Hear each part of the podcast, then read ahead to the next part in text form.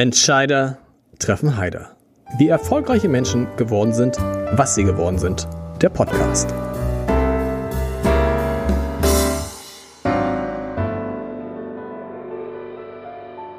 Herzlich willkommen. Mein Name ist Lars Heider und ich werde heute aufräumen, unter anderem mit äh, vielen Erziehungsmythen. Das kann man, glaube ich, so sagen. Es geht sogar Pipi Langstrumpf an den Kragen. Oh. So, so. Und also klar ist, wer Kinder hat, wer Kinder hat, muss diesen Podcast sich anhören. Und alle anderen sollten auch dranbleiben, weil ich einen der klügsten, kann man das sagen? Unterhaltsamsten. Nein, nein, nein. Alles falsch. Alles, alles falsch. Kinder- und Jugendpsychiater des Landes, das ist richtig. Das ist richtig, ja. Professor Dr. Michael Schulte-Marquardt, herzlich willkommen. Vielen Dank. Ich freue mich sehr. Ich freue mich sehr. Wir haben natürlich den Ausstrahlungstermin bewusst gewählt, weil die Schule in Hamburg ja. gerade begonnen hat. Man muss zugeben, wir haben den Podcast sicherheitshalber ein, zwei Tage vorher aufgezeichnet und wir hoffen jetzt, dass äh, zu diesem Zeitpunkt in den Schulen noch alles in Ordnung ist. Aber die erste Frage ist natürlich klar. Ähm, die Aufregung war jetzt im Vorfeld der Schulöffnung groß, fast so groß wie ähm, nachdem die Schulen geschlossen werden mussten. Und was sagen Sie dazu? Also ähm, ich bin ein bisschen äh, ja, ich bin total hin und her gerissen. Ich habe äh, in dieser ganzen Zeit Kinder erlebt, die mit sehr engagierten Lehrern wunderbar zurechtgekommen sind und das wirklich klasse gemacht haben und den Unterricht so digitalisiert haben, wie wir es uns immer schon gewünscht haben. Das gibt es auf der einen Seite. Auf der anderen Seite habe ich mit Kindern zu tun, die wirklich gesagt haben, ich war lost, ich war verloren, um, sich hat sich, um mich hat sich wirklich keiner gekümmert. Wenn ich jetzt höre, dass Lehrer äh, Sorge haben, äh, selber wieder in die Schulen zu gehen, dann kann ich nur sagen, äh, ich kenne viele Verkäuferinnen, die durchgearbeitet haben. Ich kenne viele Ärzte, die durchgearbeitet haben. Ich gehöre auch dazu. Ich verstehe die Sorge nicht ganz. Hängt es ein bisschen mit der besonderen, sagen wir mal, gewerkschaftlichen Vertretung der Lehrer zusammen? Denn die Lehrergewerkschaften sind ja immer sofort, wenn es irgendetwas gibt, haben sie irgendeinen Punkt, der dagegen spricht?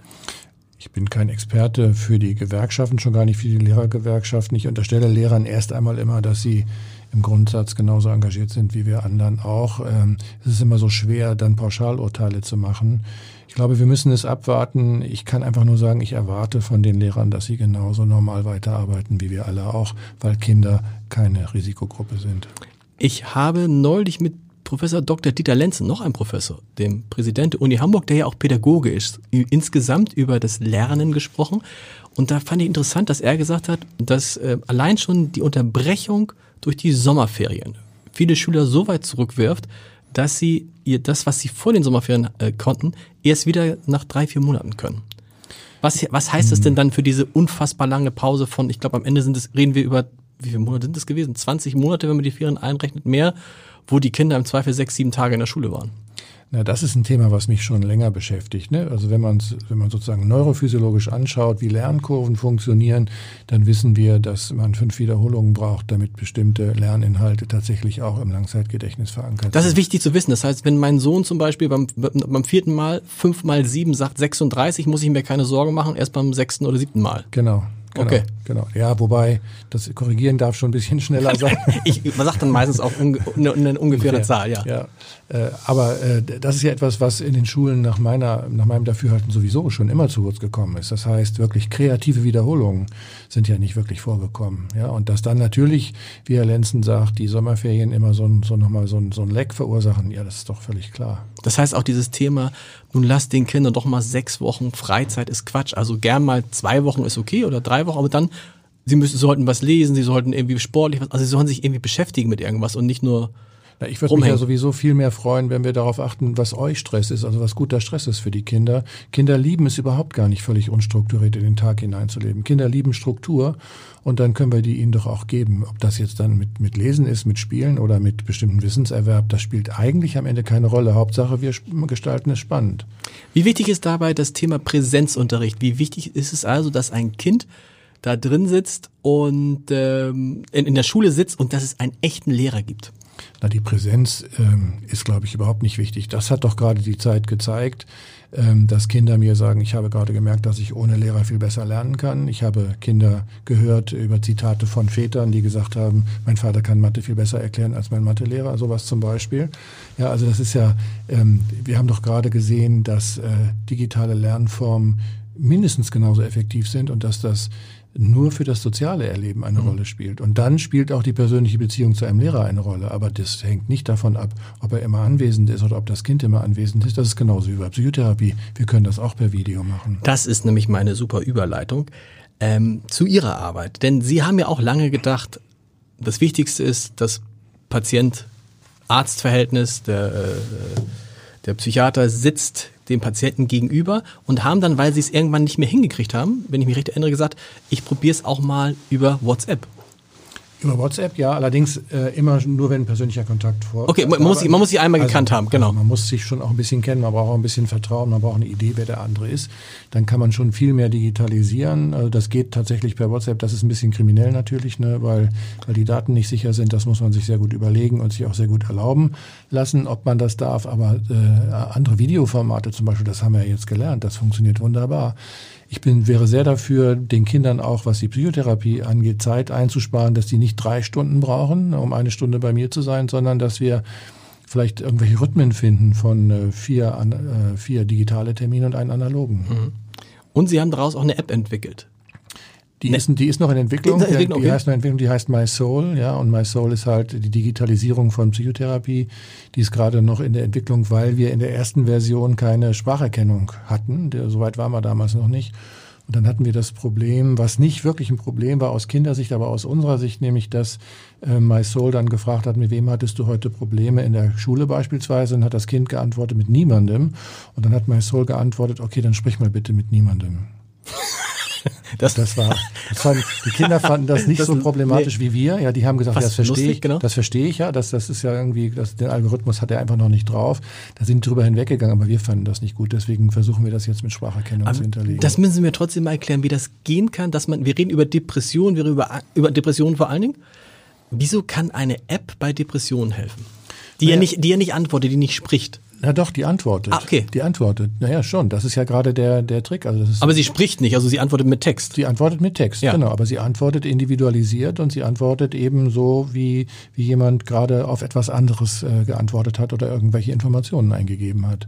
Und das kann per Sprache sein, das kann aber auch schriftlich sein. Wieso kann die besser sein als ein Mensch? Ob sie besser sein kann, wird sich zeigen, aber zumindest kann sie genauso gut sein. Unser Anliegen ist es ja erstmal, die vielen unversorgten Kinder zu versorgen. Es gibt viel zu viele Kinder in Deutschland, die nicht in Psychotherapie sind, aber eigentlich die Indikation dafür hätten. Und die finden einfach weil es zu wenig Psychiater gibt, sie finden es gibt keinen Termin. Psychiater, es gibt Regionen, die wirklich dramatisch unterversorgt sind und die Wartezeiten sind lang. Und dann gibt man denen diese App und diese App ist ein Algorithmus letztendlich, der funktioniert auf bestimmte, was ist, merkt diese App, wenn irgendwas, wenn das Kind Hilfe braucht und gibt die dann irgendwie Signal? Die kann nur darauf reagieren, tatsächlich, was ein Kind für Antworten gibt auf bestimmte Fragen. Wir haben lange am Anfang drüber nachgedacht, wie gehen wir mit äh, Suizidalität, mit Selbstmordgefährdung und wir haben das dann irgendwann komplett rausgelassen, weil wir gelernt haben, dass das ähm, äh, gar keinen Sinn macht, das wirklich erfassen zu wollen. Wir haben gemerkt in der, in der ersten Version, die wir ja verprobt haben mit vielen Kindern in der Klinik, ähm, dass die äh, sehr gut darauf reagieren können und dass die natürlich wissen, dass das eine Maschine ist, die antwortet, ähm, dass sie das aber die Hinweise dieser Maschine genauso wertvoll finden. Am Ende, also eigentlich sind wir gestartet damit, dass ich sozusagen meine Form zu sprechen, meine Form von psychotherapeutischen äh, Fragen und Antworten äh, umgesetzt haben in, diesen, in dieses Format. Und äh, My Soul kann etwa drei Monate Therapie abdecken. Und dann? Und dann äh, muss es entweder deutlich besser sein okay. oder, das wird sich zeigen, ja, oder es muss halt dann übergehen. Wir sind so ein bisschen unsicher, ob wir eigentlich davon ausgehen, wir überbrücken erstmal Wartezeit. Das wäre sozusagen das Naheliegendste und dann schauen wir mal. Aber vielleicht ähm, die ersten Erfahrungen zeigen auch, dass dann mehr geht. Und das ist der große Vorteil so einer App, ist ja sicherlich, dass man jeden Tag Kontakt zu seinem Behandler hat. Ne? Was im normalen, was wäre ein normaler Rhythmus? Also wenn jetzt ein Kind bei Ihnen in der äh, Behandlung wäre? Normal ist eine Stunde pro Woche. Auch das okay. finden wir oft viel zu wenig. Ja, wir sagen dann, ah, wir haben oft Indikationen für hochfrequent, nennen wir das. Dann ist das zwei- oder dreistündig eigentlich. Das kriegt man kaum unter. Das schafft niemand eigentlich. Ähm, My Soul meldet sich jeden Tag. Bei My Soul ist sozusagen der Stundenplan eingegeben und ähm, das System weiß, wann das Kind nach Hause kommt und meldet sich aktiv und sagt, hallo, hier ist my soul, ich habe mal eine Frage an dich. Und dann geht der Dialog los. Zahlen die Krankenkassen das schon? Ja. Das, das hoffen wir. wir sind, so, okay. Wir sind, das wissen wir noch nicht. Wir sind den Krankenkassen müssen wir sicherlich zeigen, dass das am Ende Geld spart. Das wissen wir aber nicht genau, ob das äh, wirklich spart, weil wir natürlich viel Kinder erreichen wollen. Okay. Sie haben es gerade gesagt, das Entscheidende sind diese Sitzungen. Und Sie machen noch immer 20 Sitzungen pro Woche selbst. Mhm. Das heißt, zwei, das ist ja schon mal ganz schön viel. Ja, das macht Spaß. Äh, worauf ich hinaus will, ist, ähm, im, im Vorfeld habe ich mit einigen Leuten, die Ihnen nahestehen, gesprochen und gesagt, bitte nicht, frag ihn nicht an wegen eines Podcasts. Er hat eigentlich viel zu viel zu tun. Mhm. Wo, wie, bringen, wie kriegen Sie die 20 Stunden dann noch unter? Ja, das ist die falsche Frage. Also, weil das werde ich wirklich ganz oft gefragt. Wie schaffen Sie das alles? Ich kann immer sagen, das weiß ich nicht. Ich mach's. Also ich arbeite schon viel, das ist so, aber ich äh, arbeite auch sehr verdichtet und ich arbeite hochkonzentriert. Äh, und für jetzt muss ich natürlich jemanden absagen. Aber ähm, Sie wirken dabei nie irgendwie angestrengt oder gestresst, sondern im, das ist ja das Schlimme, im Gegenteil immer total ruhig, entspannt, selbst durch diese wunderbare Plexiglasscheibe hier in diesem Podcaststudio. Wie geht das? Das ist ja, da muss ja, das Geheimnis will ich heute mindestens rauskriegen. Das, ich glaube, es ist gar nicht so ein großes Geheimnis. Also ich habe ich hab keins, glaube ich. Ähm, ähm, erstens habe ich das Glück, dass ich von außen ruhiger wirke, als ich es manchmal von innen bin. Das ist einfach irgendwie Glück. Das ist irgendwie Persönlichkeit, Mimik, keine Ahnung. Ähm, dann habe ich natürlich inzwischen auch wirklich viel Erfahrung und ähm, ich mache alles sehr authentisch und ich mache die Dinge sehr gerne. Und wenn ich in Begegnung mit Kindern bin, dann strengt mich das auch selten sehr an, weil ich die Form von Ehrlichkeit, die Form von Beziehung, die Form von Vertrauen, die Form von Respekt, äh, das berührt mich sehr, das trägt mich. Deshalb auch diese 20 Stunden, die sind, auf die können Sie am wenigsten verzichten. Genau, auf die kann ich am allerwenigsten verzichten, weil den, den Kontakt brauche ich. Das erdet mich jedes Mal. Und ich bin immer so berührt von, von, ja, wie Kinder sich mir anvertrauen, welche Wege sie mit mir gehen. Ich habe ja auch das Glück, dass ich das manchmal über lange Jahre machen darf, also gar nicht unbedingt dann einmal in der Woche, sondern auch mit unterschiedlichen Frequenzen. Und ich habe auch inzwischen Erwachsene, die sich ab und zu mal wieder melden. Das ist wirklich ein großes Glück. Ich habe Langzeitverläufe, die ich verfolgen darf und ich habe eine Idee, wie Leben funktioniert. Das macht, äh, das entspannt. Ich bin nicht so schnell aus der Ruhe zu bringen, weil ich weiß, nee. dass es gut wird. Offens offensichtlich nicht. Und ich frage mich auch, das finde ich immer bewundernswert bei Erwachsenen, die Kindern nicht wie Kindern begegnen. Ich versuche das auch immer. Ich versuche mal mit Kindern genauso zu reden wie mit Erwachsenen. So. Ja, genau. Ist das am Ende der, auch am Ende einer der Schlüssel überhaupt, um diesen Kontakt auf Augenhöhe hinzukriegen, weil sonst steht da der große Professor und dann kommt der kleine Junge, das kleine Mädchen an und ist ja schwierig dann äh, das hinzukriegen. Ich finde sowieso im Arzt, im Arzt-Patientenverhältnis äh, ist es ja oft so, dass der Arzt der allwissende Guru ist, der sagt, du musst mal weniger essen, du musst mhm. dich mal bewegen, so. Und in der, ich glaube, in der, in der Psychiatrie ist es dann wahrscheinlich ja, wenn du erstmal auf so einem, wenn du das, das Verhältnis nicht hinkriegst auf Augenhöhe, hast du wahrscheinlich schon von Anfang an verloren.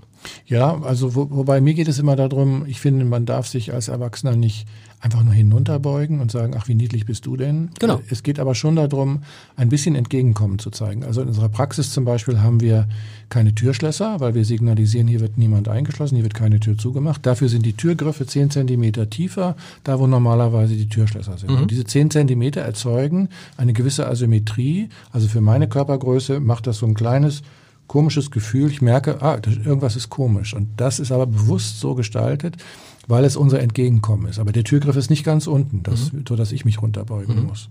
Und dann hat es wirklich was damit zu tun, wie ich Kindern begegne. Meine erste Frage an Kinder im Erstgespräch ist immer, bist du freiwillig hier? Die zweite Frage ist, weißt du, was ich für einer bin? Weißt du, was für ein Arzt ich bin?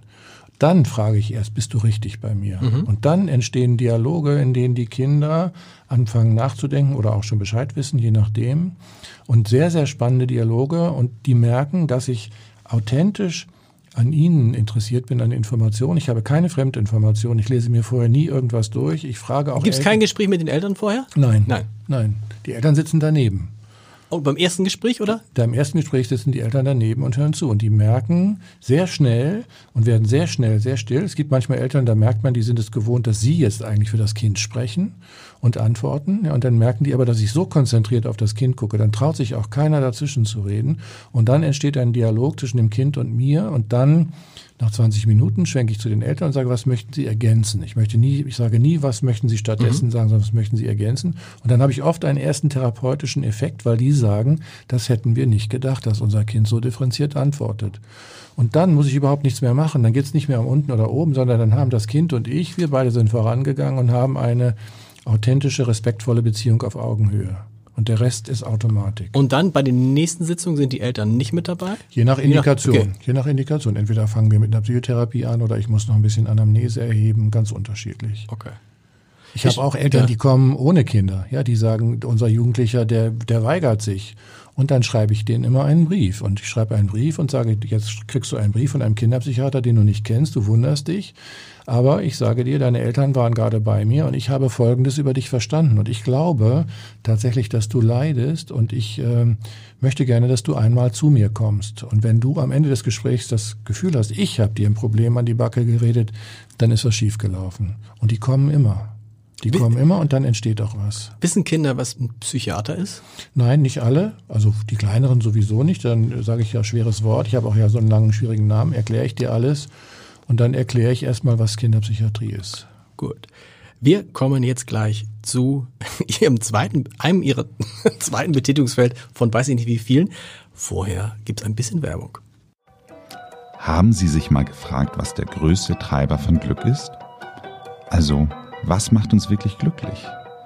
Ich sage es Ihnen. Dankbarkeit. Wenn wir Dankbarkeit empfinden und zulassen, sind wir dadurch glücklicher. Und wissen Sie, was der größte Zerstörer von Glück ist? Darüber habe ich mich mit Florian Langenscheid unterhalten. In dem Gesundheitspodcast Forever Young vom Lanzerhof. Mein Name ist Nils Behrens und ich treffe jede Woche einen anderen Experten. Es geht immer darum, ein gesünderes, unglücklicheres Leben zu führen. Sie finden Forever Young überall dort, wo es Podcasts gibt. Und jetzt geht's weiter mit Entscheidertreffen Heider. So, ich habe es angesprochen. Sie wollten eigentlich nie Bücher schreiben. Was heißt, Bücher schreiben ist falsch. Keine populärwissenschaftlichen Bücher. Warum wollten Sie keine populärwissenschaftlichen Bücher schreiben? Ja, also, weil ich ja als Wissenschaftler angetreten bin, Forschung zu machen und wissenschaftliche Bücher äh, zu schreiben. Und weil ich auch tatsächlich nicht wusste, ob ich das kann und ich wusste auch nicht genau, wie man das schreibt. Mhm. Und dann haben sie sich aber, hat Manfred Spitzer, ist Manfred Spitzer schuld, dass sie äh, dann doch zum Gegenschlag ausgeholt haben?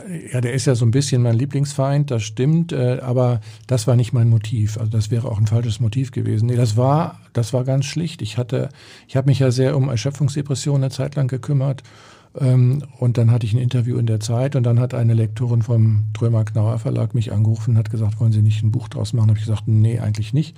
Dann haben die mich eingeladen und mit mir zwei Stunden diskutiert. Dann haben die gesagt, Sie haben doch was zu sagen, dann sagen Sie es doch auch. Dann habe ich gesagt, okay, ich versuch's. Das war das erste Buch, wo man dann, wo Sie dann wahrscheinlich kurz gezuckt haben, weil das Buch war fertig. Es ging um Erschöpfungsdepression. Das klingt super. Das Buch hieß aber nicht Erschöpfungsdepression nee. bei Kindern, nee. sondern es hieß dann natürlich Burnout Kids. Was heißt genau. natürlich, aber aus Sicht des Verlags natürlich. Mhm. Und da kann ich mir vorstellen, dass der Wissenschaftler Ihnen gesagt hat, Leute, habt ihr ja, sie noch alle? Genau, ja, da habe ich irgendwie sehr gezuckt. Und dann habe ich wieder mit denen diskutiert und haben die gesagt, ja, wollen Sie jetzt ein Buch verkaufen oder nicht? Dann habe ich gesagt, naja gut, davon verstehe ich nichts, also dann folge ich euch. Und dann habe ich am Erscheinungstag doch mit hochrotem Kopf am Schreibtisch gesessen und habe gedacht, so jetzt werde ich gleich hier Kiel geholt von allen Wissenschaftlern dieser Welt, die sagen, jetzt kommt wieder so einer, der den Kindern ein Defizit anreden möchte, weil das ist ja das Schlimmste, was ich fürchte. Genau. Und, dann, und, Sie wollen das Gegenteil eigentlich. Genau, ne? genau, ich will das Gegenteil. Und dann wurde aber relativ schnell deutlich in Reaktion auf das Buch, dass verständlich wird, dass ich das damit nicht mache. Und dann war ich beruhigt. Wobei, könnten Sie nicht beruhigt sein? Gab es dieses Buch, wie heißt das, Kinder sind Tyrannen immer? Oder wie heißt dieses Buch? Ja, warum unsere Kinder Tyrannen Warum unsere Kinder, ist das von Spitzer eigentlich? Nee, nee, nee. das ist von Herrn Winterhoff, aus, okay, stimmt. Kollege genau. aus äh, Bonn. Also da konnte man ja schon sehen, dass andere eigentlich dann auch schon zuspitzen, um einfach möglichst viele Menschen zu erreichen. Ja. Ja, aber ich habe dann für das äh, Burnout Kids habe ich ja dann noch ein, ein Entschuldigungsbuch geschrieben. Genau, das wollte ich sagen. Wenn man sich ihre vier, vier Bücher sind es jetzt, mhm. so, wenn man sich die anguckt, klingt es immer so, als ob das eine Buch das Entschuldigungsbuch für das andere ist. Ein bisschen. Erst war es Burnout Kids, dann waren Super Kids. Ja. Dann Kindersorgen, dann Familienjahre. Ja. Also wobei Familienjahre und Kindersorgen ist nicht mehr so aufeinander okay. bezogen. Also die, die, äh, die Superkids, das war tatsächlich ein Entschuldigungsbuch. Das war das, was ich eigentlich sagen wollte. Ich wollte eigentlich sagen, unsere Kinder sind so klasse. Also ähm, äh, ja, traut euch, euch mehr auf sie zu verlassen, folgt ihnen mehr, seid mehr vertrauensvoll und bei ihnen. Das ist das Buch, was sich am schlechtesten verkauft. Das will keiner wissen. So sind die Deutschen. Es ja, muss irgendwie. Ja, es will keiner ne? wissen, dass die super sind. Aber mir war es ein Anliegen. Äh, und dann habe ich einfach ernsthaft drüber nachgedacht, so was ist mir denn noch ein Anliegen? Und dann ist äh, die Kindersorgen ist ähm, ein Lehrbuch für Erwachsene, mhm. für Eltern eigentlich. Es lesen die Bücher, lesen ja vor allen Dingen Erwachsene. Also ich ja. weiß das, weil ich die selber gelesen habe, zum Teil und meine Frau die gelesen hat und man ja immer auf der Suche ist, was macht man in der Erziehung falsch oder richtig. Ist das eigentlich richtig, dass man da immer guckt und sich überall was zusammenstummelt oder man könnte einfach auch so auf den auf sich selber hören? Ja, wobei ich habe natürlich mit vielen Eltern zu tun, die auch auf sich selbst gehört haben, aber das war nicht so, dass die richtige, der richtige okay. Impuls, der da gekommen ist. Also das erste würde ich ja immer sagen, also das beginnt ja schon mit dem Dilemma, es geht gar nicht um Erziehung. Also wenn man eine gute, vertrauensvolle Beziehung hat, dann muss man nicht mehr viel erziehen. Das ist, das finde ich, das finde ich den Kern bei Ihnen. Das, das ist, weil man so klar, man sagt, äh, es geht nicht um Erziehung, sondern um Beziehung. Und wenn man sich eine Beziehung anguckt, also wenn ich mir die Beziehung zu meiner Frau zum Beispiel angucke, dann spielt das Thema Strafe also eine relativ geringe Rolle. Ja, das wäre auch komisch. Ja, genau. irgendwie so. Und da habe ich gedacht, Mensch, er hat ja recht. Und bei Kindern bist mhm. du ja immer, mein Gott, diese Wenn-Dann-Sätze zum Beispiel ja. oder so, ist Quatsch. Ja, das ist, hat vor allen Dingen was damit zu tun, dass wir immer das Gefühl haben, wir müssen sozusagen aus wenig viel formen. Mhm. Das stimmt aber nicht. Ne? Also weil der Säugling auch schon komplett ist. Der ist komplett da mit seiner gesamten Psyche und den muss ich in dem Sinne nicht formen. Den muss ich begleiten und dem muss ich was zutrauen. Und dem muss ich auch manche Dinge zeigen natürlich, das ist ja logisch. Ähm, aber ich muss ihn nicht in dem Sinne erziehen von einem weniger zu mehr, von einem Defizit zu einem Nicht-Defizit. Aber warum kommen wir von diesem Begriff Erziehung? Weil Erziehung hat ja irgendwie schon, wie es klingt, hat ja immer so, ich erziehe dich jetzt. Also ich, ich sage dir jetzt, wie es geht.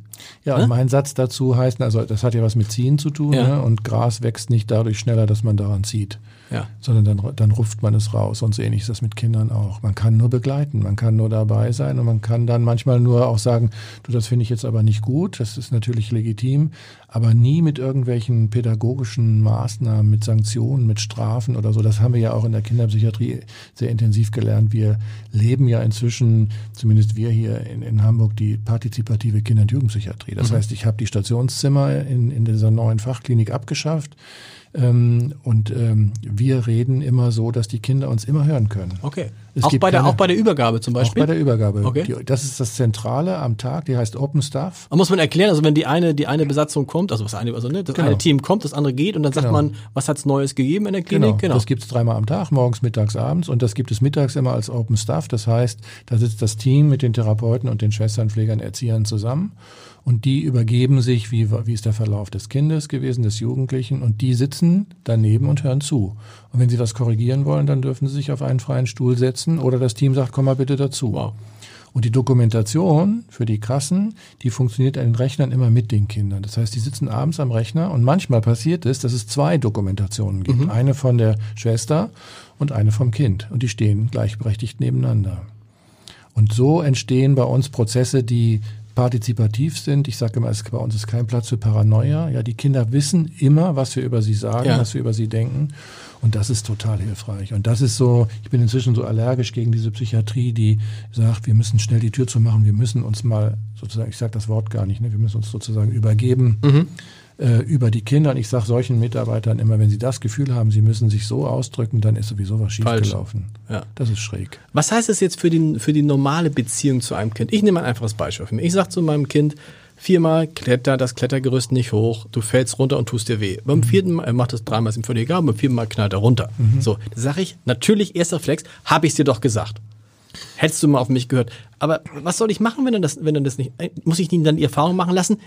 In der Gefahr, dass er sich auch richtig was Böses dabei tut? Das hängt wirklich von der Gefahr ab. Also das okay. ist ja meine, meine elterliche Einschätzung. Ich muss einschätzen, ist dieses Kind so risikobereit oder so äh, überfordert in der Einschätzung von Risiken, dass ich es aktiv schützen muss, dann halte ich es ab. Ja. Dann sage ich, du läufst nicht über die Straße, ich halte dich fest, ja. zum Beispiel. Also auch mit richtig mit? Dann greife ich körperlich ah, ein. Natürlich ja. greife ich Klar. auch körperlich ein. Ja, also das ist ja überhaupt nicht die Frage. Aber bei den meisten Dingen ähm, kann man wirklich einfach nur begleitend daneben stehen. Und ich habe, ich mache die Erfahrung, ich mache das ja jeden Tag auch mit den ganzen Kindern in den Therapien und den Kliniken. Da haben wir oft schwierige Situationen und ich kann die dann nicht wegtragen oder ich kann die Klar. nicht zwingen, jetzt den Mund aufzumachen und Medikament zu nehmen oder solche Dinge, sondern das geht nur über eine vertrauensvolle Beziehung. Sie dürfen die gar nicht anfassen wahrscheinlich, ne? Äh, theoretisch nicht, das mache ich aber natürlich manchmal, Klar. also weil es manchmal notwendig ist. Aber es ist immer der, die Ausnahmesituation. Ja. Kommen wir mal zu Ihren äh, Thesen, die auch in diesen wunderbaren Büchern auftauchen und die natürlich teilweise dann bei den Leuten äh, für, für Aufwallungen und für... Ich habe so viele schöne Thesen gefunden. Boah, Die gehen jetzt durch, weil viele sie vielleicht noch nicht so, noch nicht so gehört. Also, geht, geht echt ans Eingemachte. Für einige ist jetzt, äh, einige werden rausgehen und sagen, wow, siehste, habe ich doch gesagt. Sie sagen, der Begriff der Helikoptereltern mhm. ist schrecklich und falsch. Ja. Warum? Ja, weil ich mich darüber freue, dass Eltern sich heute mehr Sorgen machen als früher, dass Eltern rechtzeitig kommen. Vor 20 Jahren ähm, konnte ich nie sagen, äh, so wie heute manchmal, gut, dass Sie da waren, Sie haben ein gesundes Kind. Mhm. Ein Kinderarzt kann das 20 Mal am Tag, machen sich keine Sorgen, ist alles halb so schlimm. Bei uns war das immer anders. Sie mussten immer hinterherlaufen. Heute kommen Eltern früher, und ich kann solche Sätze sagen wie, wunderbar, Sie haben ein gesundes Kind, gehen Sie beruhigt wieder nach Hause. Ich freue mich über Eltern, die sich sorgen. Ich freue mich nicht über die Eltern, die übermäßig besorgt sind. Mit denen habe ich auch zu tun. Hm. Das ist aber nach meiner Einschätzung kein Mehrheitsphänomen sondern ein Minderheitenphänomen. Zumindest bei Ihnen nicht, wie ist es bei anderen Ärzten? Da gibt es ja schon viele Kinderärzte, die sagen, mein Gott, wenn ich eine Praxis in Piep habe, dann kommen die Eltern und sagen, mein Kind hat 37,5. Wann haben Sie den gemessen? Ja, vor 20 Minuten. Ja, also das, also ich, ich sage ja, äh, das mag es manchmal geben. Umgekehrt ist es mir allerdings äh, weniger lieb. Ja, also wenn die gar nicht kommen, Stimmt. wenn die mit 40 Grad Fieber zu Hause warten, sondern dann kommen sie lieber mal schnell. Das ist, finde ich, eine Frage der ärztlichen Haltung. Also ähm, ich nehme erstmal alle äh, ernst und überprüfe das, was überprüfenswert ist. Wer kommt? Kommen die Eltern zusammen? Kommen die Mütter? Kommen die Väter? Alles. Es kommen weniger Väter. Männer haben nach wie vor mehr Angst vor Gefühlen als Frauen. Das ist, äh, ist noch so. Und mit Vätern ist es manchmal schwerer. Ich habe es inzwischen mit den Vätern ein bisschen leichter, weil ich ein bisschen Reputation habe und ein Standing, sodass die meine, meine Ansagen, ist das falsche Wort, aber das, was ich ihnen mitteile, auch ernst nehmen. Ähm, aber insgesamt ähm, ist es eigentlich ein guter Mix und es, äh, der Klassiker ist Vater, Mutter, Kind. Wow. Also Helikoptereltern, alle, die sich, die, die, die bezeichnet wurden von anderen als Helikoptereltern, sind hiermit, ähm, wie heißt es denn eigentlich? Entlastet. Entlastet. Aber Leute, aber Leute, es wird noch schlimmer. Alle die, die sagen, Mensch, wir leben ein Leben wie in Bullabü. Hm. Ja. Da sagen sie, Bullabü ist kein Traum, sondern an eine Form der Vernachlässigung. Ja, also wenn man das auf heutige Zeiten überträgt, dann wäre das tatsächlich so. Aber da haben doch die Kinder einfach raus vor die Tür genau. und, und, und, gespielt in der Natur, herrlich, oder? Ja, aber das ist doch so eine romantische Idee, oder? Also irgendwie als Kind in der Natur sein heißt doch nicht glücklich sein. Kommt das, auf, stimmt, kommt auf das Kind an, ja. Auf das Kind und das ist, ich glaube, dass das ein elterlicher Blick ist. Also das ja. ist ein rückwärtsgewandter romantischer Blick von uns. Also das, ich meine, das liest man ja in Bullaby auch. Äh, die mussten erhebliche Konflikte miteinander klären und da hat ihnen niemand geholfen. Klärt, also, klärt das unter euch?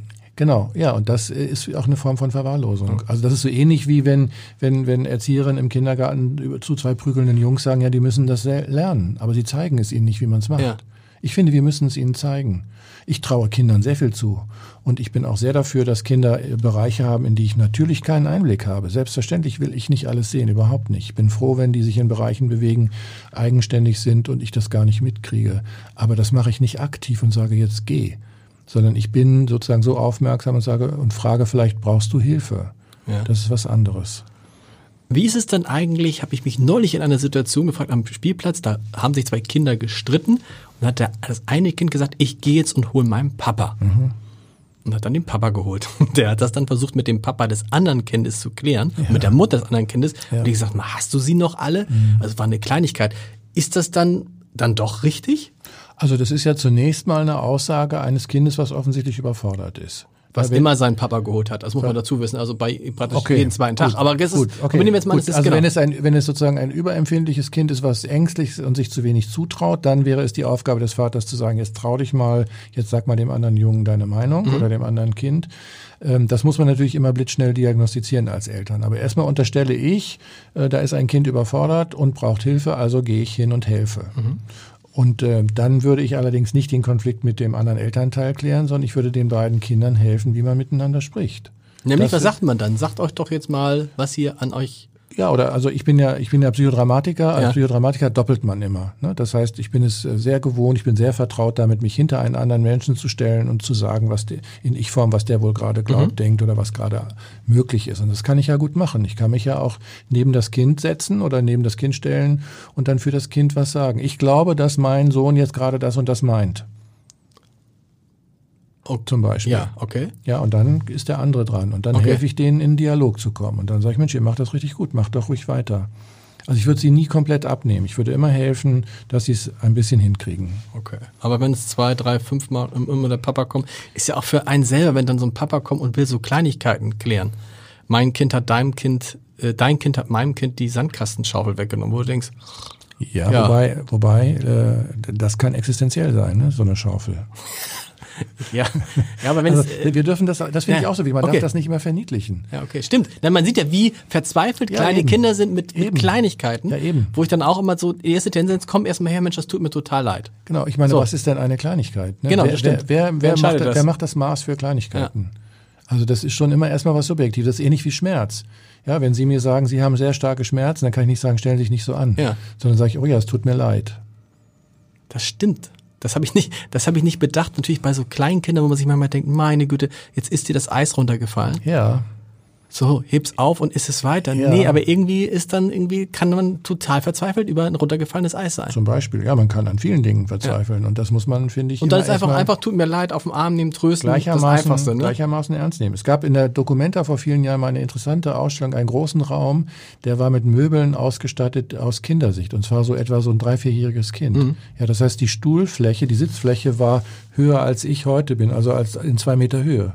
Das war eine unglaubliche Erfahrung, zu sehen, in welchen Dimensionen Kinder leben eigentlich. Mir fällt das immer auf, wenn ich dann mit, mit einem meiner Söhne spreche und die dann so ganz nach oben gucken, dann denke ich, Ja. wow, wie hoch müssen die gucken? Ja. Und wenn die neben einem herlaufen und geben einem vielleicht gerade bis, äh, gut, jetzt ist es schon ein bisschen höher, bis zum, äh, bis zum Oberschenkel, eines Tages sind sie dann größer. Ja, Ganz riesig. ja oder, oder kennen Sie, kennen Sie das Phänomen, Sie fahren in Ihre alte Heimat zurück, zu Ihrem im Hau- Geburtshaus oder Genau. ähnliches? Es wird, immer, es wird immer kleiner im Laufe der Zeit. Das stimmt, ja genau, es wird immer kleiner, ja klar. Ne? Und man denkt, mein Gott, so groß war das doch gar nicht. Warum habe ich das früher eigentlich als so groß wahrgenommen? Das ist natürlich der kindliche Blick. Genau, das ist, das ist mir letzt gegangen, als ich nach Föhr gefahren bin und dann meiner meiner Frau mal Föhr zeigen wollte, wo ich da als Kind sehr viel Zeit verbracht habe und hatte die Insel als riesig in Erinnerung und war nach 20 Minuten fertig. Mhm. Genau. Das gibt's doch gar nicht. Genau, So. ja, genau. Insel ist ein Insel ist guter Übergang. Zu Pippi Langstrumpf. Nein, weil ihr Vater ja auf einer Insel lebte. Pippi Langstrumpf. Irgendwie Mhm. Ja. das Idol. Also auch alle Ja. Kinder lesen Pippi Langstrumpf. Und dann sagen sie, Pippi Langstrumpf ist ein komplett verwahrlostes Mädchen und es sei ihnen ein Rätsel, warum die so gefeiert wird. Zitat, so ein Kind müsste man eigentlich zu mir bringen. Ja, genau. Also Pipi ist, ich glaube, ich bin mir sicher, also wenn man die Figur von Pipi zu Ende denkt, wenn die vor mir sitzen würde, ich habe das auch einmal so durchexerziert in einem Buch, dann kriegt die nach ganz kurzer Zeit Tränen in die Augen, weil sie sozusagen aus der Not eine Tugend macht. Ne? Die ist vereinsamt, die ist depriviert, die ist verwahrlost und was sie daraus macht ist, ich kann alles alleine, ich bin super stark, ich trage mein Pferd auf die Veranda und ich brauche keine Schule. Warum, warum freuen sich die Kinder so daran? An einem, tatsächlich an einem Mädchen, das keine Mutter hat? Ich weiß gar nicht, ist die mit der Mutter? Ist die gestorben? Ist die weg oder? Genau, ja, die ist, die ist auch irgendwo. Gibt's jedenfalls. nicht auf jeden Fall. Der Vater Ja. ist auf einer Insel, kommt Ja. irgendwann wieder. Sie muss alleine leben, sie muss alleine für sich sorgen. Na, die wird gefeiert für den Trotz. Ja. ja wird, die wird gefeiert für den Trotz und dafür, dass sie es den Erwachsenen vermeintlich immer zeigt. Und dabei geht unter, dass das immer Eigentore sind. Weil sie keine Schulbildung hat, ne, weil sie kaum Freunde hat, außer Thomas und Annika. Ja. Es ist sonst niemand da.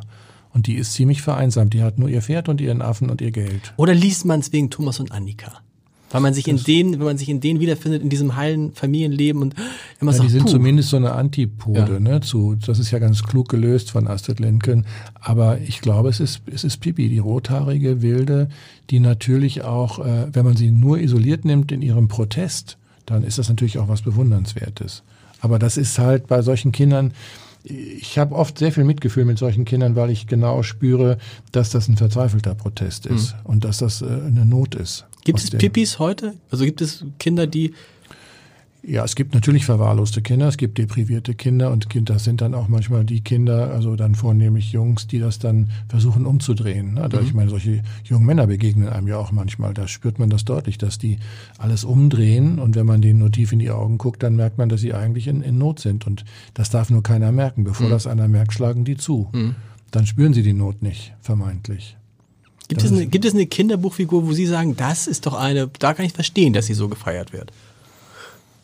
Also meine Lieblingsgeschichte von Astrid Lindgren ist ja ähm, ein Kalb fiel vom Himmel. Das ist eine wunderbare Ja? Geschichte. Ja. Ist eine Kurzgeschichte aber, oder was? Ja, das ist eine kurze Geschichte. ja, genau. Das ist eine ganz kurze Okay. Geschichte, die ist ganz wunderbar, ähm, weil da, finde ich, ihr, ihr Gefühl für die Not von Kindern so deutlich wird. Also der Junge, der Kettnerjunge schippt Schnee runter zum Hauptfahrweg und ist tief traurig, weil die Kuh, die einzige Kuh, die sie hatten, an, an einem Nagel gefressen hat und in der letzten Nacht gestorben ist. Und unten angekommen hört er es blöken und findet ein Kalb und sagt, Papa, ein Kalb ist vom Himmel gefallen und äh, der hat unsere Not gesehen, der, der liebe Gott, und jetzt haben wir wieder eine Kuh.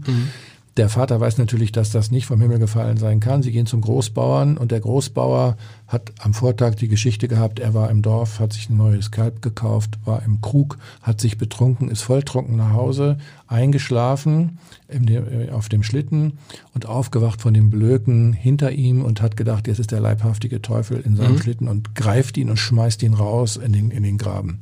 Und der Großbauer realisiert, dass das sein Kalb ist und dass er im besoffenen Kopf diese Handlung gemacht hat und sagt voller Nachsicht zu diesem kleinen Jungen, du hast recht, das Kalb ist vom Himmel gefallen und es ist deins. Und das finde ich eine ganz, Ja. ganz wunderbare Geschichte. Ne? Die finde ich ganz äh, anrührend, weil sie nämlich diese kindliche Fantasie bestätigt und in der Not, ne, der ist, der hat natürlich Angst, so beschämt zu sein, weil er so betrunken war. Und das ist eine wunderbare Verknüpfung. Was finden Sie so, wie finden Sie solche Kinderbuchreihen wie äh, die drei Fragezeichen? Da gibt's ja auch die drei Fragezeichen Kids, was wir sehr viel hören, und dann irgendwie, und dann stellt man mal fest, hm, das ist ja auch so, das sind auch alles Klischees. Das sind erstmal drei Jungs. Justus, Peter und Bob. So. Und dann denkst du, die lösen nur diese Fälle, die sind auch immer erfolgreich. Die, die, die Frau, die da, äh, äh, Frau Jonas, die Frau von Titus Jonas, wie heißt sie? Egal. So, die Frau macht immer Kirschkuchen. Der Mann ist der Chef des äh, Schrotthandel, äh, Schrotthändlers ähm, und äh, die Jungs scheinen immer Ferien oder frei zu haben oder so. Hilft sowas irgendwie? Ich, ich wundere mich ein bisschen darüber heute noch, Ja. tatsächlich über den Erfolg, weil es, äh, ich auch immer dachte, das ist so ein bisschen überkommen. Ja. Aber ich finde es dann wieder beruhigend, weil ich, äh, weil es mich so bestätigt in meiner Hypothese, dass Kinder unglaublich konservativ sind das stimmt. äh, und immer an alten Werten festhalten. Und das ist auch ein alter Stimmt, Wert. weil das natürlich, dass das, dass die drei Fragezeichen, das TKKG, dass das heute alles noch funktioniert. Also Pip, äh, Pipi Langstrumpf ja auch, dass diese alten Dinger immer gleich funktionieren. Das ist ja bei Erwachsenen im Zweifel nicht so. Ja, wobei, wenn Sie an die antiken Stücke denken, die auch heute Stimmt. noch im Theater gespielt werden, mit denselben Themen. Stimmt. Also die Themenvielfalt ist auch nicht so groß. Pippi Langstrumpf. Wir haben Pippi Langstrumpf entthront. Kinder sind keine Tyrannen. Eine weitere These von ja, Ihnen. ja, weil also Tyrannei unterstellt ja, dass jemand eine bewusste Strategie hat, jemand anders zu unterdrücken. Manchmal denkt man das bei Kindern, dass sie einen tyrannisieren wollen zumindest. Ja, also ich höre ja auch immer solche Sätze wie der muss, der will seine Grenzen austesten oder irgendwie Genau. sowas. Ja, aber das, also wenn man eine vertrauensvolle Beziehung hat, dann macht man das nicht. Also das macht man jedenfalls, machen Kinder nicht anders als Erwachsene auch. Also wenn sie eine Liebesbeziehung haben, in der ihre Frau irgendwie sie immer provoziert, weil sie denkt, sie braucht, kriegt nur dann bestimmte Antworten von ihnen, dann mag das sein. Aber dann ist das sozusagen gelebt und das gibt es unter Kindern nicht anders. Und Kinder wollen geliebt werden. Kinder wollen nicht verstoßen werden. Kinder wollen uns nicht bedrohen, sondern Kinder wollen es uns recht machen. Und warum machen sie es uns dann doch nicht recht? Also wenn ich dreimal sage, geh vom Klettergerüst runter, ähm, wenn er mir geliebt werden will, würde er sagen, oh super, ich gehe jetzt runter, dann hab, findet Papa mich noch netter Ja als aber, vorher. ja, aber dann, weil er, dann muss er vorher die Idee haben, dass das Klettergerüst sozusagen weniger wert ist als die, die Liebe ihnen gegenüber. Ach so. Also das kann ja sein, dass das Klettergerüst in dem Moment so attraktiv ist und wichtiger ist. Das ist, glaube ich, auch noch so ein Thema, dass man, in, dass man echt nochmal denken muss, dass die Kinder so sehr mehr im Moment leben, was ja eigentlich ein Natürlich. großer Vorteil ist. Ja. Ne, und im Zweifel dann alles ausblenden, bis aus dem Klettergerüst und siehst dann nur das Klettergerüst. Oder siehst nur das Eis, was runtergefallen ist. Kinder Oder haben, ja, Kinder haben ein komplett anderes Zeitgefühl, ja auch in der Pubertät noch. Ne? Das haben wir auch mal untersucht. Also äh, wenn, wenn der 14-Jährige vor mir sitzt und sagt, ich habe fünf Fünfen im Zeugnis, morgen gibt's das Zeugnis, ich reiß das noch rum, dann glaubt er das. Aber das ist dieselbe Geschichte, wie, Ja. das höre ich ja auch ganz oft, bring den Müll runter und Ja. in fünf Stunden steht er da immer noch. Der Junge hatte gesagt, gleich, nach fünf Stunden ist aber noch gleich. Das muss man nur wissen.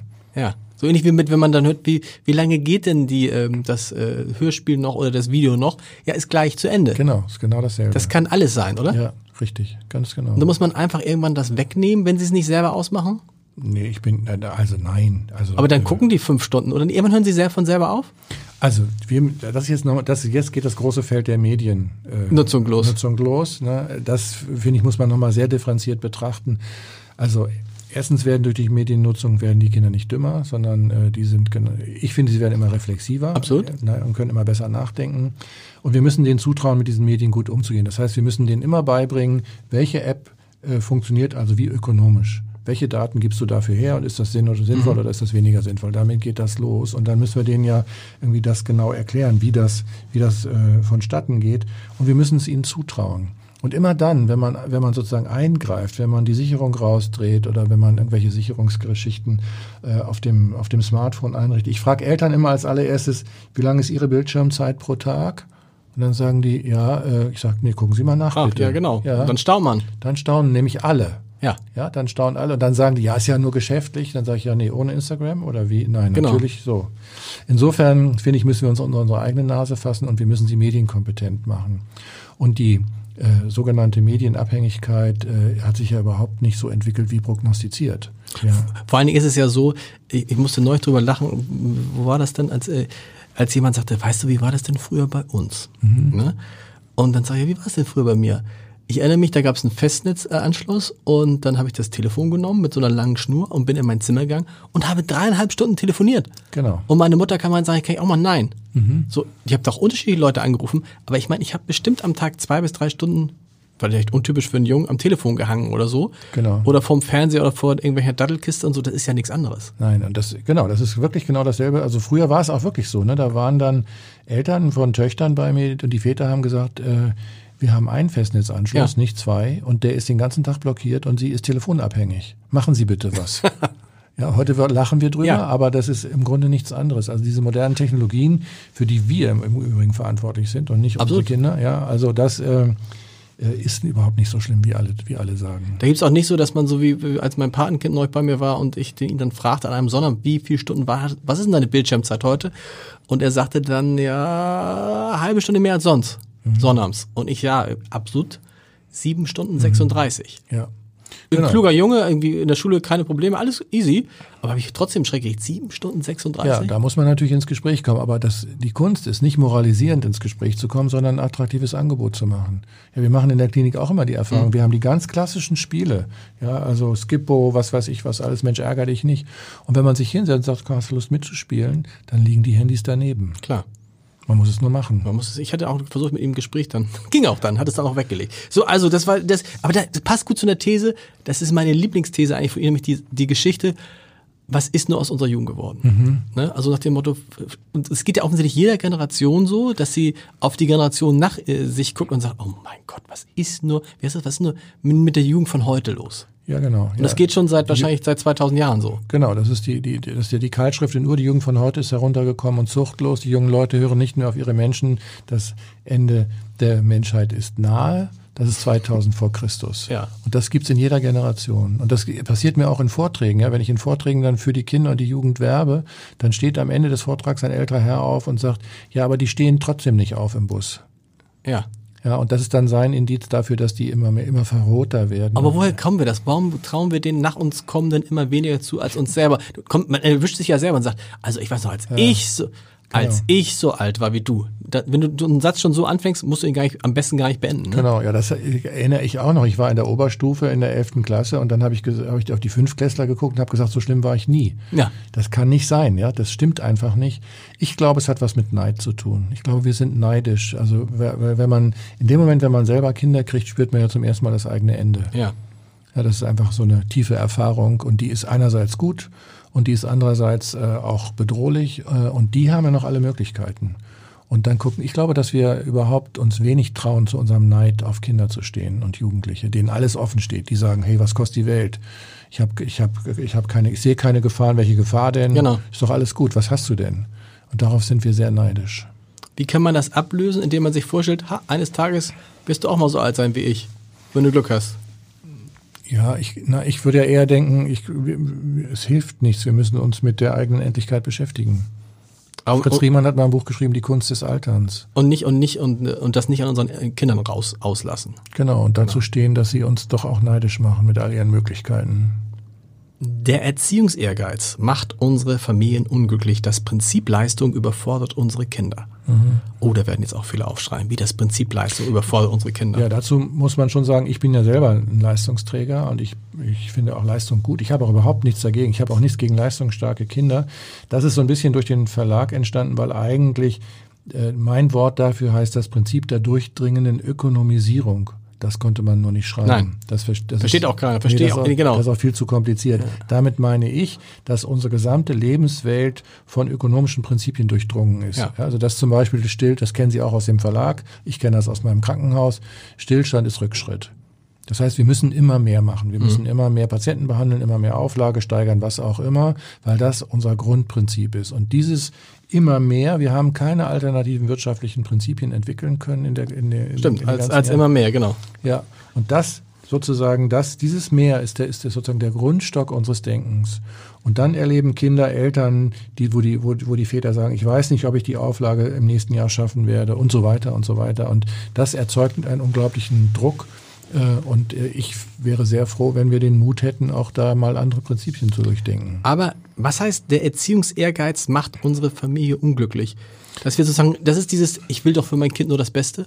Ja, und ich scheitere damit. Ja, ich habe tausend Ratgeber gelesen und ich versuche es immer besser zu machen und noch eine Strategie und noch eine Strategie. Und vor allen Dingen erlebe ich dann häufig Eltern, die sich nicht trauen, zu ihrer Beziehung zu stehen, sondern Eltern, die glauben, wenn ich etwas sage, ist das das Gültige und nicht meine dahinterstehende Haltung. Also sozusagen, ich über- überspitze jetzt mal, Kinder anlügen oder Menschen anlügen, das erkennt man ja auch aus dem Alltag. Irgendjemand erzählt einem was und man spürt genau, der ist mit seiner Haltung eigentlich ganz woanders. Ja. Und dann ähm, reagiert man auch anders darauf. Und das ist so wichtig, ähm, Kindern nicht das vorzumachen. Ich habe Eltern, die zum Beispiel unter dem Türbogen mir noch schnell was zuflüstern. Oder ich habe Eltern, die mir vor der Stunde eine Mail schicken und sagen, übrigens, das und das ist passiert, aber sagen Sie es bitte meinem Kind nicht, dass Sie es wissen. Dann bin ich schon in der Falle. Geht nicht. Ja, dann muss ich sofort zurückmelden und sagen, bitte nein, stopp, Ja. stopp, sagen Sie es Ihrem Kind, sonst bin ich ein Geheimnisträger und die, meine therapeutische Beziehung ist beeinträchtigt. Und das ist viel wichtiger. Und deswegen braucht man eigentlich gar keinen Er- Erziehungsehrgeiz an den Tag zu legen, sondern ähm, ich wünsche einfach allen eine gesunde Beziehungspflege. Das heißt aber auch, ich muss mir gar keine Sorgen machen, wenn ich mich jetzt nicht besonders darum kümmere, ob mein Sohn jetzt besonders gut in Mathematik ist oder ob er genauso schnell liest wie alle anderen oder genauso gut schreibt, sondern Nee, es das- kommt schon alles. Nein, nee, nee, nee, das heißt es überhaupt nicht. Also Okay. das, heißt, das heißt auch überhaupt nicht laissez-faire. Es- Also es wird ja auch manchmal missverstehen Menschen mich als anti-autoritärer Erzieher. Ja, der bin ich nie gewesen. Ich bin sehr autoritär, aber nicht im Sinne von unterdrückend, sondern im Sinne von, ich konfrontiere die Menschen meiner unmittelbaren Umgebung mit dem, was ich denke, mit dem, was ich für richtig halte. Das gilt für meine Mitarbeiter, das gilt aber für Kinder ganz genauso. Und ich traue allen zu, damit irgendwie umzugehen. Und ich höre, wenn Kinder mir was antworten. Ich übergehe das nie. Also das, glaube ich, ist das Entscheidende. Und dann interessiere ich mich immer dafür, dass Kinder nach Möglichkeit viele Potenziale haben sollten. Und wenn ich merke, ein Kind kommt nicht voran, ein Kind stolpert, ein Kind kann nicht gehen, ein Kind kann nicht rechnen, ein Kind, ich weiß nicht was, dafür interessiere ich mich. Dafür interessiere ich mich sehr. Also das ist ja sozusagen mein Hauptaugenmerk. Also will es dann, sie wollen es dann doch besser machen, das Kind.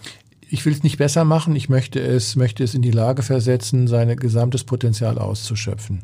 Wenn dieses Bein zu kurz ist, dann werde ich nur sagen können, okay, da können so? wir nur ist nichts, nichts dran machen. Wenn ein Kind eine Dyskalkulie hat mit Mathe, dann werde ich auch sagen, es geht halt leider nicht.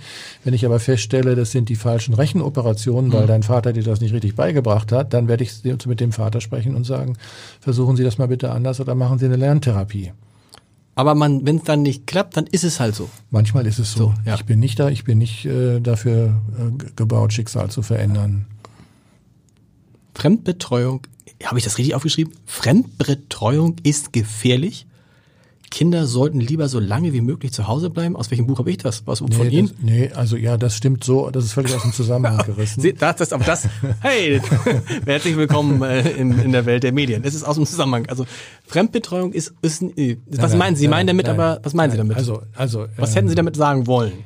Also ich bin sehr dafür, dass wir unsere ganz Kleinen nicht zu früh in die in die äh, Kitas geben. Was heißt nicht zu früh? Gibt es dann so ein Alter? Ich, ja, ich finde ein Jahr schon eine große Zumutung. Okay. Ich finde ein Jahr eine große Zumutung. Ich find, würde mich wohler damit fühlen, wenn Kinder drei Jahre Zeit haben, mit ihrer Mutter oder ihrem Vater zusammenzubleiben. Ich weiß, dass das in vielen beruflichen Situationen nicht geht, dann muss das irgendwie so sein, aber es ist eine ungeheure Zumutung. Mhm. Und ich würde mir wünschen, dass Eltern mehr Interesse daran haben, länger mit ihrem Kind zusammen zu bleiben. So rum würde ich es, glaube ich, gerne formulieren. Meinen Sie, das ist ein mangelndes Interesse bei den Eltern? Nein, das ist, ähm, das ist schon auch insbesondere ein Anspruch an die Mütter. Ich verstehe, ich habe ja, ich habe ja vornehmlich auch mit, mit Ärztinnen in meinen Kliniken mhm. zu tun.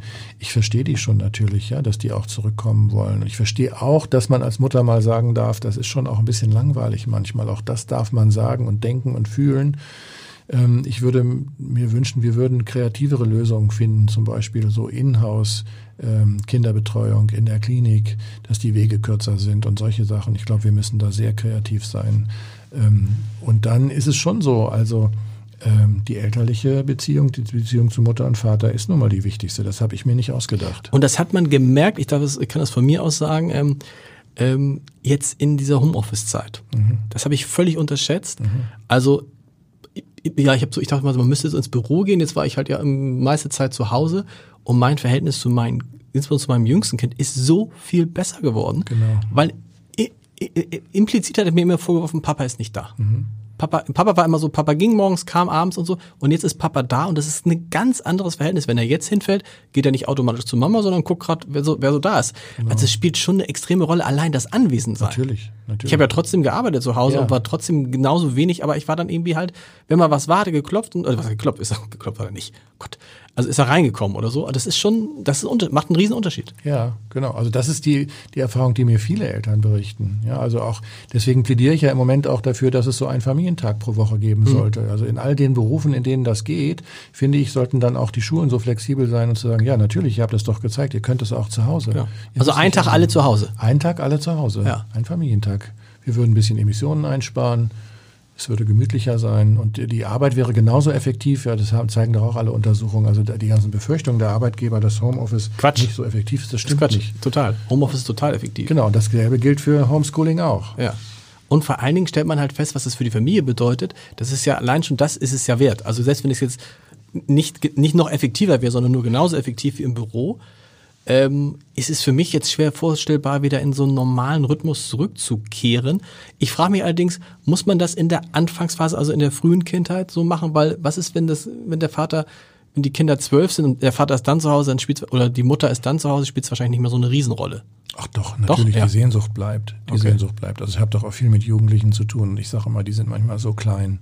Also die haben, sind so von Sehnsucht getragen und freuen sich so. Also das ist schön, wenn die Eltern da sind. Absolut, absolut. Das ist ja, ich weiß nicht, ob Sie das kennen. Es gibt doch manchmal nichts Schöneres als so eine Kindheitserinnerung. Man liegt in seinem Bett und hört die Eltern im Wohnzimmer sprechen. Das Schönste, habe ich immer die Tür so leicht aufgemacht genau. und so, wenn die Besuch hatten und so. Genau, dieses genau. Gemurmel, ne, damit genau. kann man wunderbar schlafen ja. und das ist ganz beruhigend. Und das ist ja eine Form von Anwesenheit, ohne direkt im Kontakt zu sein. Und das, äh, finde ich, kann man doch nutzen. Also Leute, macht mehr Homeoffice. Es, ist, äh, es, hat, äh, es hat viele große Vorteile. Habe ich noch? Ah, Entschleunigung ist unmöglich. Wir müssen mit dem Tempo mithalten. Das ist aber, da habe ich jetzt richtig zitiert. Ja, das ist richtig. Das, das ja. passt auch zu Ihnen. Ja, ja ich Obwohl hab, Sie so entspannt hier sitzen. Ich habe selber ein hohes Tempo, das stimmt, ja. ja, aber es geht ja nicht nur um meine Person, sondern ich glaube tatsächlich, das schließt sich so ein bisschen an das betriebswirtschaftliche Prinzip an, was ich vorhin gesagt habe mit der äh, Ökonomisierung. Das kann man nicht zurückdrehen. Hm sondern man muss schon auch gucken, dass man mit dem Tempo mitgeht. Wer aussteigt, fliegt raus und ähm, dann muss man halt gucken, wie man so mitlaufen kann, dass es verträglich ist für einen okay. selbst. Aber es ist jetzt so eine mittelgute Nachricht für viele, weil viele ja davon träumen, zu entschleunigen und äh, das Tempo rauszunehmen und so. Ich halte das, also ganz ehrlich, ich halte das für eine ganz romantische Idee. Ja. Mit allen Menschen, mit denen ich zu tun habe, sowohl Kinder in der Klinik als auch alle meine Mitarbeiter, freuen sich, wenn Struktur da ist, freuen sich, wenn es etwas zu tun gibt, freuen sich über sinnvolle Tätigkeiten. Aber muss dann, das ist, das ist ein interessanter Punkt, muss dann jede, möglichst jede Minute ausge oder jede Stunde Nein. ausgeführt sein? Weil ich erlebe ganz oft so in Kontakt mit Kindern, dass die, denen ja relativ schnell langweilig ist. Ja, genau. Wenn die nichts machen, genau. dann sage ich, dann, ja, genau. dann sage ich, beschäftige dich doch mal mit dir selber. Das habe ich doch früher auch immer gemacht. Ja, von wegen. Hab ich. Ja, aber in Not, Erinnerung. Not, ja, Not, notgedrungen. Ne? Okay. Das ist auch sowas. Das, das ist zum Beispiel was, was mich oft richtig ein bisschen äh, aufregt, äh, weil ähm, Kinder müssen lernen, mit Langeweile fertig zu werden. Oder also ich meine, was für eine Animationsindustrie beschäftigen wir eigentlich, um nicht gelangweilt mhm, zu sein? Stimmt. Ihr selber könnt ja selbst Langeweile kaum aushalten. Nein, also keine bis du Sekunde. zwei Minuten hat, bist du am Handy und guckst irgendwas. Ja, genau. das ist doch, das machen wir doch, das leben wir Stimmt. doch genauso. Warum sollen die Kinder das? Warum ist lange, sich langweilen eigentlich irgendwie ein Ziel? Das verstehe ich gar nicht. ja. Ich finde Langweilen unangenehm. Aber dieses, dass man ihn, dass man sie dann immer entertainen muss, das ist die Sache, wo man dann manchmal denkt, oh, ich bin ja jetzt nicht dafür, Satz von mir, ich bin ja jetzt nicht dein Entertainer, ich bin nicht dafür da, hier für dein Unterhaltungsprogramm zu sorgen. Oder doch? Ja, das, ich finde das die, die falsche Kategorie. Ja. Also Sie sind der Vater, der dafür zuständig ist, dass das Kind gut zurechtkommt und sich wohlfühlt und dem, der, der dann die Frage stellen kann, also okay, ich lese was, dann liest du was beispielsweise Genau. oder irgendwie so, ja. Das muss man sich doch irgendwie aufteilen. Aber ich finde es die völlig falsche Kategorie, weil äh, das ist ja eine Abwertung ihrer eigenen Person. Entertainer. Das will ihr Kind auch nicht. Ihr Kind möchte sie nicht als Entertainer. Der will sie als lebendigen Vater, der kreativ Mit dem man ist. was machen kann. Ja, genau, mit dem man was erleben kann, Spaß haben kann, Und spielen notfalls kann. gibt man halt einfach das Handy rüber und sagt, guckt Paw Patrol oder was immer gerade so. Genau, und dann äh, eine Stunde später sagen wir dem Kind, was hast du für, für Handyzeiten? Wie das Kind kann machen, was es will, es, äh, es, ist, es macht es falsch. Hier habe ich noch einen Satz aufgeschrieben, der ist bestimmt falsch. Von Ihnen, Vertrauen ist gut, Kontrolle ist besser. Umgekehrt. Ah, Siehst du, das war, genau. Vertrauen ist, nee, Kontrolle, ist gut, Vertrauen, ist besser. So, so rum. Genau, das stimmt, der ist von mir. Ja, das ist ganz wichtig. Also, ne, wer, wer kontrolliert, hat verloren. Ja. Also, ich muss meinem Kind was zutrauen. Ab Aber und- dieses, wenn meine Frau dann sagt, geh doch mal hoch, ob die Kinder schon schlafen. Falsch. Gehe ich jetzt nicht, ich bin, ich, also ist es, ist es notwendig? ich Was find- passiert, ich, wenn sie nicht schlafen? Dann schlafen sie ja nicht. Genau. Ja, Ich es auch nicht. Ich habe ich hab auch mal zu meinen Kindern, sag ich, wenn wir Gäste haben, sage ich, weißt du was, wenn ihr schlau seid, macht ihr die Tür zu Mhm. und seid relativ ruhig. Also macht jetzt nicht noch irgendwie Alexa an oder so. Und da kommt ja keiner und guckt. Nee.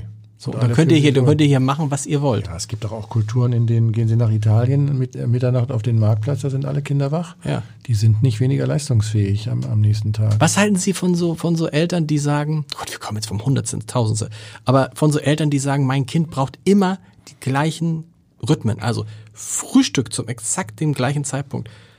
Mittagessen und vor allen Dingen, es muss immer, egal an welcher Zeitzone ich gerade bin, es geht immer um, frage mich, 7 Uhr europäischer Mittel, äh, 7, 7 Uhr mitteleuropäischer Sommerzeit ins Bett. Und wenn es in dem Zeitpunkt gerade 3 Uhr ist, dann geht es halt auch um 3 Uhr ins Bett. Also solche Kinder mag es geben, das ist aber eine Rarität. Ja. Das ist, das ist eine Seltenheit. Das ist wahrscheinlich eher elterlicher Glaube als tatsächlich. Naja, das sagen dann die Leute sagen, das haben sie gehört, damit finden die, fin- kin- finden die Kinder ihren Rhythmus und ihre Schlafgewohnheiten und so. Da, gibt- Ja. da gibt's Eltern, die, die, die ziehen das voll durch. Die stehen dann morgens um drei Uhr mit dem Kind auf, wenn sie auf Reisen sind. Ja, Damit okay. sie den, den Rhythmus nicht ändern müssen. Ja, gut, viel Spaß, kann ich dann nur sagen. Ich habe ich auch gesagt. Alles Gute. Und äh, also äh, wenig Zutrauen an die Flexibilität des Kindes. Kinder, Genau. sind, Kinder sind unglaublich flexibel. Wenn jemand anpassungsfähig ist, auch an komische Verhältnisse, und das sind es Sind es Kinder, genau. Ja. Und vor allen Dingen spielt es gar keine Rolle, dann schlafen, also dann gehen die halt mal um halb eins ins Bett. So Ja, what? genau. Wenn die nächsten Tag nicht hoch müssen. Also das Ja. ist eine, andere Geschichte. Auch dann hat, auch dann Auch muss dann man sagen, ne? jedes Kind hat einen eigenen, einen eigenen Schlafrhythmus und es gibt Kinder, die brauchen weniger, es gibt Kinder, die brauchen mehr. Ja. Wir müssen noch, Stichwort Schlafrhythmus, wir kommen langsam, oh, das ist zu spannend, wir kommen langsam zum Ende, weil Sie müssen noch ein bisschen was erzählen. Sie haben ja, weil Sie neben der Leitung der Kinder- und Jugendpsychiatrie am UKE und den Büchern und den ganzen vielen Vorträgen, da war noch Platz. Und dann haben Sie noch eine eigene Praxis mit gegründet. Ja.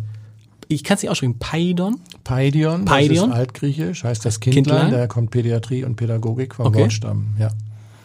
Gar nicht, an Stadthausbrücke Genau. sitzt die. Ja. Wie muss man sich das vorstellen? Ist einfach eine, eine, eine, eine Praxis von Psychiatern? Genau. Kinderärzte auch mit drin? Eine Kinderärztin und äh, der Rest ist Kollegen sozusagen Okay. von mir, Fachärzte für Kinder- und Jugendpsychiatrie, eine psychologische Psychotherapeutin oder zwei. Ähm, und wir machen nur Psychotherapie. Okay.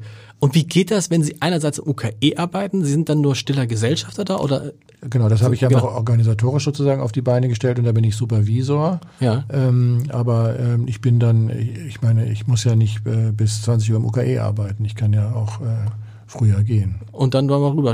Und das ist, muss man sich vorstellen, normalerweise stellt man sich Psychiater, es ist immer eine Person, stellt man sich vor, ne? so ähnlich wie Psychologen. Das heißt, so Praxisgemeinschaften gibt es gar nicht so viele? Doch, die bei Gibt's- den Kinderpsychiatern schon. Okay. Da gibt's ganz viel. Das ist eigentlich Usus. Okay. Nur, nur, dass halt jeder in seinem Raum arbeitet. Das ist vielleicht. Äh, Und was ist jetzt das Besondere an, an in dieser Praxis? Na, also da ist äh, eigentlich nur besonders, dass wir dass diese Prinzipien von Partizipation und, und Open Stuff genauso leben wie in der Klinik.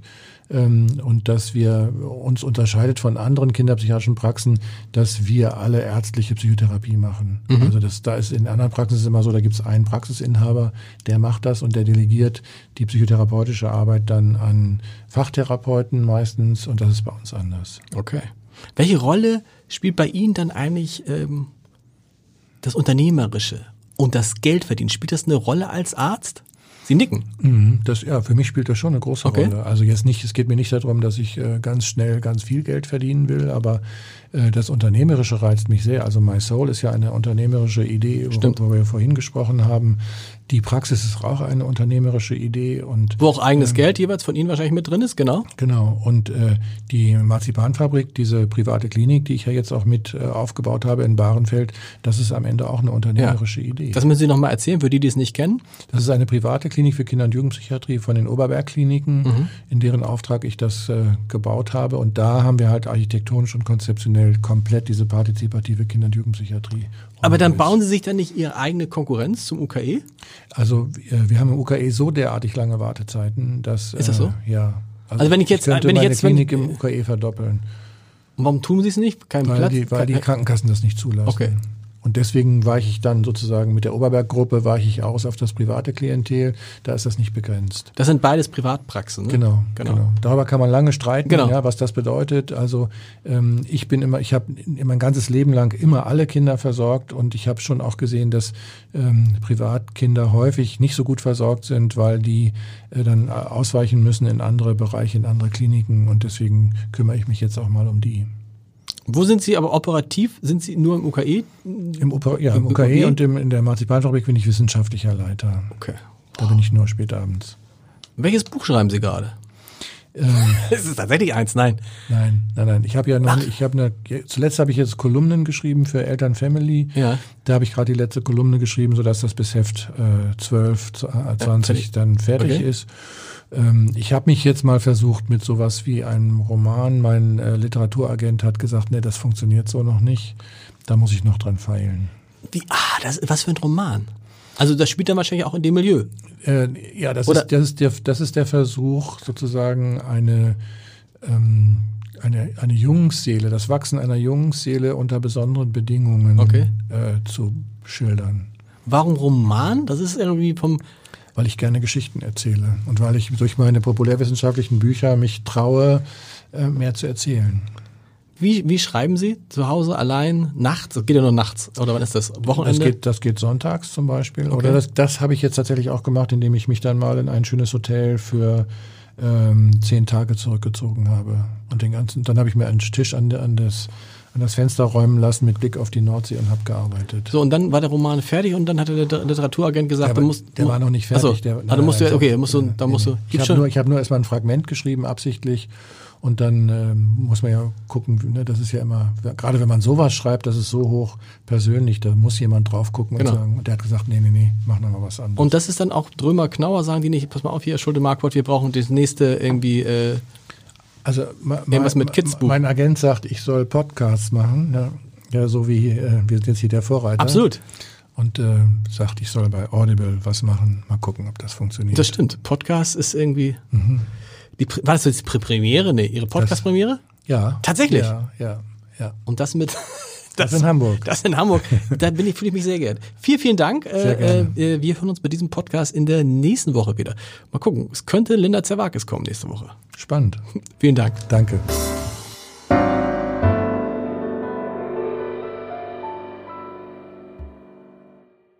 Weitere Podcasts vom Hamburger Abendblatt finden Sie auf abendblatt.de slash podcast.